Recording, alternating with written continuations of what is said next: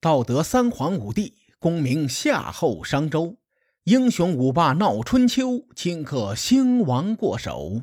青史几行名姓，北邙无数荒丘。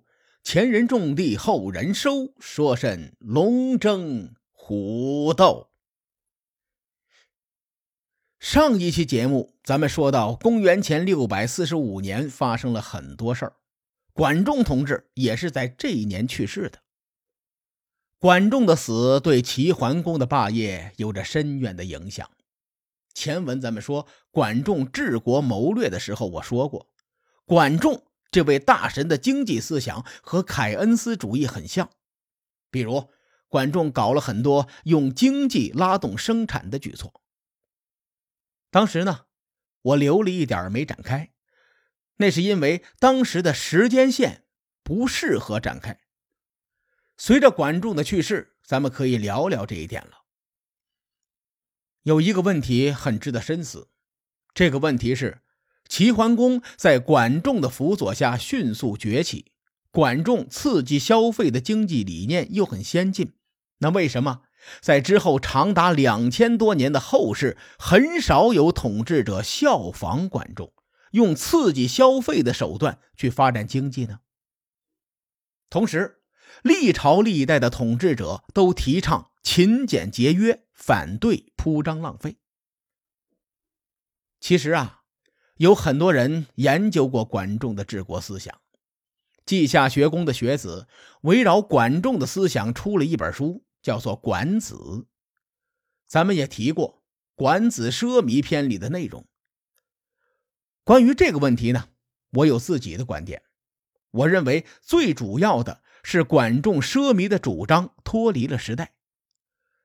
当时中国还处于奴隶社会，连封建经济都没有完全建立起来。管仲用商品经济下刺激消费的手段去发展经济，肯定是不合适的。我翻阅了很多春秋历史资料，里面大多都会有这么一句话。叫做春秋时期的生产力大大发展，这句话呢，其实非常的含糊，咱们可以较真一下啊。什么叫大大发展？对比西周时期，春秋时代的生产力的确是大大发展了，因为铁器在农耕方面或者军事方面广泛的应用起来。但如果和工业革命这种级别的发展相比，铁器的应用只是古人向前迈进了很小的一步，所以呢，春秋时期的生产力也不足以支撑消费主义。列位，别看咱们今天吃的白白胖胖的，倒退个几十年，咱们打开电视，新闻联播里整天还在说怎么解决全民温饱的问题呀。放在春秋时代。别看春秋五霸、战国七雄一个个很厉害，其实都没有解决过人民群众的温饱问题。在这种经济条件下，管仲的治国思路对统治者的要求就非常高了。反过来说，中华文明传承几千年也没出几个管仲。在封建经济下。没有管仲级别的人去操盘，统治者还要搞消费主义，那这种理念他就是很不靠谱的。所以呢，在管仲临死之前，齐桓公曾经问过管仲：“谁能接替你的职位？”管仲说：“大王啊，我对你身边的这些人很了解。”齐桓公大喜过望，就赶紧问呐：“说你说谁能接你的班啊？”管仲摇摇头，说：“没一个能行的。”这一盆冷水直接就泼在了齐桓公的脸上，还是心飞扬、透心凉的那种冰冰凉的冷水。齐桓公不死心呐，问：“易牙怎么样啊？”管仲说：“不行啊，易牙为了讨好大王，把他亲生儿子给蒸了。这种人不能做大官儿。”齐桓公又问：“那树雕怎么样啊？”管仲说：“树雕为了权力能挥刀自宫也不行。”齐桓公最后问：“那公子开方呢？”管仲说：“公子开方啊，原本是魏国人，但在大王身边十多年都没有回过家乡，可见这个人不孝。大王啊，您千万别用他，有我在，这些人翻不起什么浪来。一旦我不在了，这仨人可能对大王不利呀。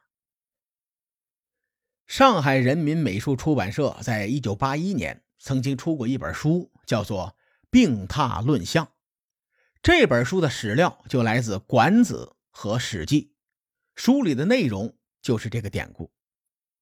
典故中提到的三个人，在历史上都算是臭名昭著的小人，尤其是易牙和树雕这两个人。这两个就属于那种极其凶残的小人。根据管子的记录啊，易牙是齐桓公的厨子。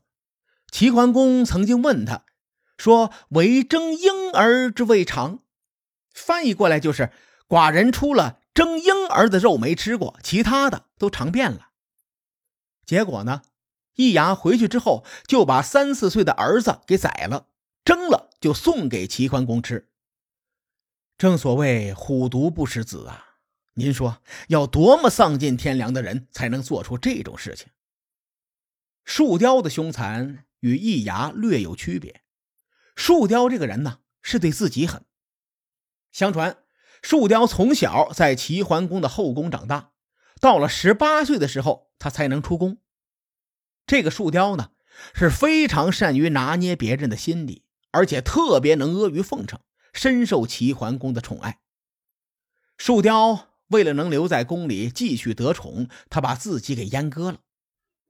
各位，这可不是武侠小说啊，什么欲练神功，挥刀自宫，然后唰一道剑气，接着镜头一转，自宫就结束了，没那么容易。当时那个年代的医疗条件以及刀具的锋利程度，自宫它是一件很痛苦、很冒险的事情啊。您想想，一把钝钝的刀。拉肉的感觉，滋滋滋，那割的那个地方，你我我我一想都疼。所以啊，说树雕真的是太凶残了。管仲一死呢，齐桓公没有听他的话，到底是重用了这三个小人，这为齐国日后之乱埋下了伏笔。而齐国之乱的另一个原因，则出现在继承人的问题上。您别看齐桓公号称春秋首霸，威风八面，这个老哥呢没有嫡长子。当年周公制定礼乐制度的时候，可能大意了，忘了说了，万一没有嫡长子该怎么办？《左传》喜公十七年记载，齐桓公呢有三个夫人，王姬、徐盈和蔡姬，其中王姬就是周王室的女子。不知道大伙还有没有印象啊？当年齐桓公曾借助迎娶王姬这件事情，缓和了与鲁国的关系。至于蔡姬呢，大伙就更熟了。这姐们被齐桓公赶回了蔡国，结果扭头又被他哥哥嫁到楚国去了。剩下的这个徐盈几乎就没有出现过，史料中只交代她是徐国的女子。这三位正牌夫人都没有子嗣，而齐桓公呢又很好色。有很多的宠妾，这些人中有类似夫人地位的女人多达六人，他们合起来一共生了五个公子。因为齐桓公的霸业即将落幕，所以呢，咱们在这儿啊就大概介绍一下后续，就不详细的介绍这五位公子了。如果有兴趣的小伙伴呢，可以搜一下关键词“五子夺位”，有很多的相关资料。管仲在世的时候，齐桓公曾经把其中的一位公子立为太子，史称太子昭，并且齐桓公还嘱托宋襄公要鼎力相助太子昭。怪就怪在齐桓公自己身上，他立完太子之后，太子无鬼和他的母亲勾结宦官树雕，为齐桓公献上了厚礼，他们撺掇着齐桓公改立太子。结果齐桓公还真答应了，承诺说立公子无鬼为太子。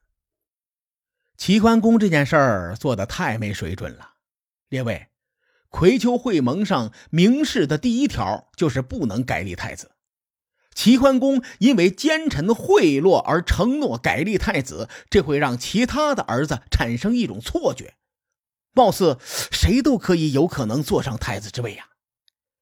再加上有易牙和树雕以及公子开方这些奸臣在一起撺的，因此呢，齐国的继承者们为了争夺国君之位，打的是红尘滚滚。这场太子争夺战是越打越凶啊！易牙和树雕准备拥立公子无鬼，公子开方拥立公子潘，再加上之前的太子昭的派系，几伙人各不相让。他们甚至在宫中筑起高墙，将病重的齐桓公活活的就困死在了里面。宫里筑墙这招也不知道是谁想出来的，这招是真损呐！但从立场上分析，这三方势力都有动机围困齐桓公。因为齐桓公阅女无数，这老哥子嗣旺盛，史书上单单记载姓名的儿子就多达十位。虽然当时齐桓公病重，但他接近四十年的春秋霸主威名还在。如果这老哥出来喊一嗓子“太子之位归谁”，哎，还真不好说。大概率呢，不会是上面提到的这三个人。而公子无鬼和公子潘。则在争夺大战中占据了上风，太子昭呢，则是名正言顺的太子。他们都不想节外生枝，所以他们琢磨着：父亲呐，干脆您老人家呢也别出来了，免得再发生什么变数。《左传》记载，公元前六百四十三年的十月初七，身患重病的齐桓公一命呜呼。关于齐桓公的死因，主要有两种说法：一种说法是饿死的，另一种说法呢是自尽而死。无论齐桓公是哪种死法，都与他被困宫中脱不了干系。堂堂的春秋五霸之首齐桓公去世的时候，竟然没有人收敛，他的尸体横陈宫中，直到六十七天之后，尸虫爬到了宫外。才有人将他收敛到棺材里，并且直到转年的八月，齐桓公才算入土为安。一代霸主的下场真是凄惨。刚开始我在看《史记》的时候，说尸虫爬出宫中的记载，我是持怀疑态度的，因为齐桓公是农历十月去世的，到腊月中旬，尸虫就爬出来了。我估摸着山东的冬天也挺冷的。本以为尸虫就会被冻死，结果我查阅了相关的资料，发现冬天尸体生出的尸虫只需要一两个月的时间就能长大。这样呢，《史记》中关于齐桓公尸体的尸虫六十七天爬到宫外的记载，我认为很靠谱。齐桓公死后几十年，他的五个儿子对国君之位的争夺从未停止。齐国的国力呢，也是一代不如一代，直到田氏代齐，齐国都没能成为左右天下的重要势力。齐桓公称霸的四十年中，发生了很多故事，在齐桓公死后，五子夺位的故事也算是比较精彩。但想要通俗易懂的将春秋说透，那必须得有取舍。咱们泱泱大国五千年的历史。谁也不可能用几十期的节目说透近百年的沧桑历程。咱们最多呢，算是抛砖引玉，将春秋时代的主线拎出来。如果您各位觉得这段历史挺好，也感兴趣，进而产生学习的兴趣，哎，这就足够了。至此，齐楚争霸的主线落下了帷幕。下期节目开始呢，咱们将开启晋楚争霸这条主线。晋国的时间线则要从齐桓公称霸后不久说起。各位看官，欲知后事如何，且听下回分解。书海沉沉浮浮，千秋功过留与后人说。我是西域说书人介子先生。下期节目咱们继续聊春秋风雨。更多精彩内容，请搜索关注微信公众号“伯乐灯”，与更多听友交流互动。伯乐灯将定期为粉丝发放福利，愿我们的存在让您对明天更有期许。咱们后会有期。